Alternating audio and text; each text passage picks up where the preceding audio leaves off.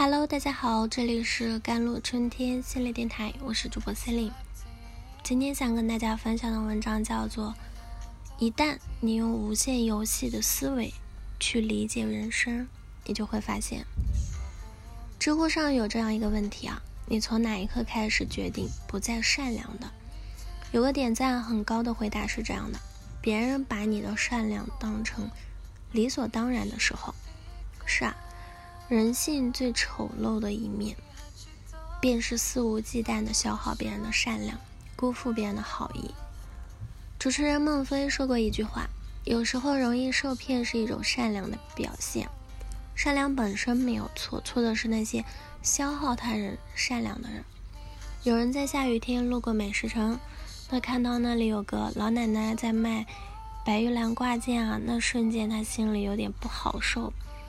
觉得老奶奶年纪这么大了，真不容易，就蹲下来问老奶奶卖多少钱。结果老奶奶开口了二十五。发帖人一开始还以为自己听错了，因为正常像这种小花手串啊、挂件啊都是几块钱一个。确定是二十五元之后呢，发帖人就要了三个，老奶奶却直接让他买四个，理由是比较好算钱。发帖人准备扫码的时候，老奶奶甚至又要塞给他四个。发帖人当时还以为是送的，结果老奶奶说一起给我二百。评论区里很多人都现身说法，那趁自己都被那位美食城的老奶奶坑过了，甚至还嘲讽过别人，买不起问什么价钱，穷鬼别影响我做生意。内蒙古一家超市门口呢。两个善良的女生看见一位打扮穷困潦倒的大叔，便特意买了两包饼干送给了他。结果大师大叔转身就进了超市，称希望把饼干换成烟。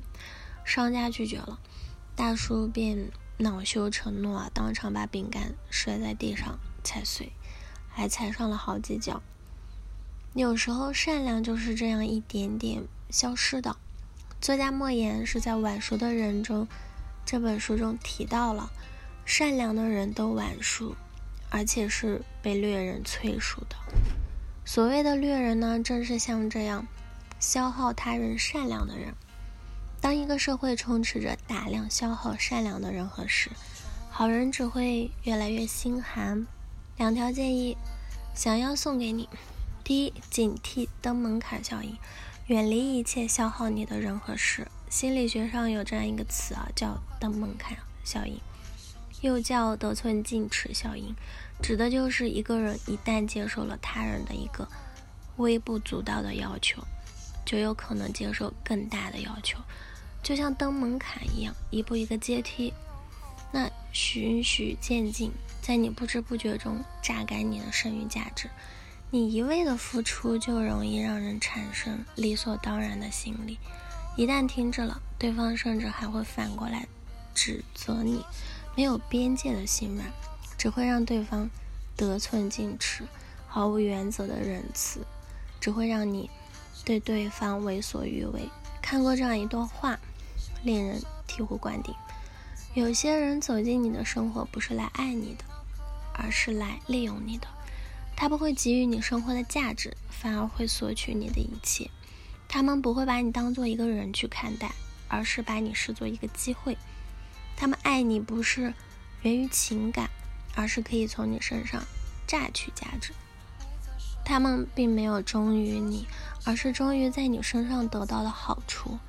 别让不值得的人消耗了你的善意。遇到不合理的请求啊，一定要勇敢拒绝。第二就是将人生当做一场无限游戏。你有没有观察过，在自家小区门口的早餐店买的包子、馅饼等早餐，性价比往往比在火车站的附近买的要高得多？这是因为在火车站开早餐店的人做的常常是单次生意，追求的是短期利益的最大化。那小区门口的早餐店呢，就是要小区。辐射的范围内的各顾客得到他的认可和信任，所以追求的是细水长流、薄利多销。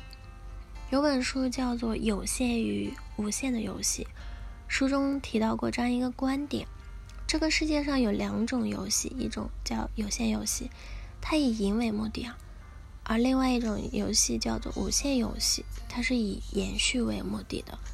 世界上有很多有限游戏，比如象棋、足球、战争，都有一个成王败寇的结局。但人际关系啊，人生却不一样，是一场无限游戏。经常贪小便宜、肆意辜负他人好意的人。眼界狭隘浅薄，永远收获不了真正长久的关系和深层的幸福。嗯，那经常释放善意、主动帮助别人的人呢，则会慢慢积累他人的尊重和信任，从而收获更多的温暖与美好。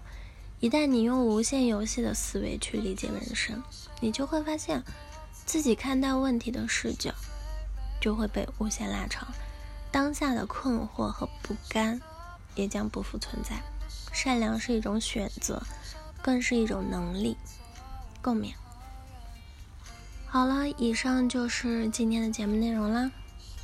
咨询请加我的手机微信号：幺三八二二七幺八九九五，我是司令，我们下期节目再见。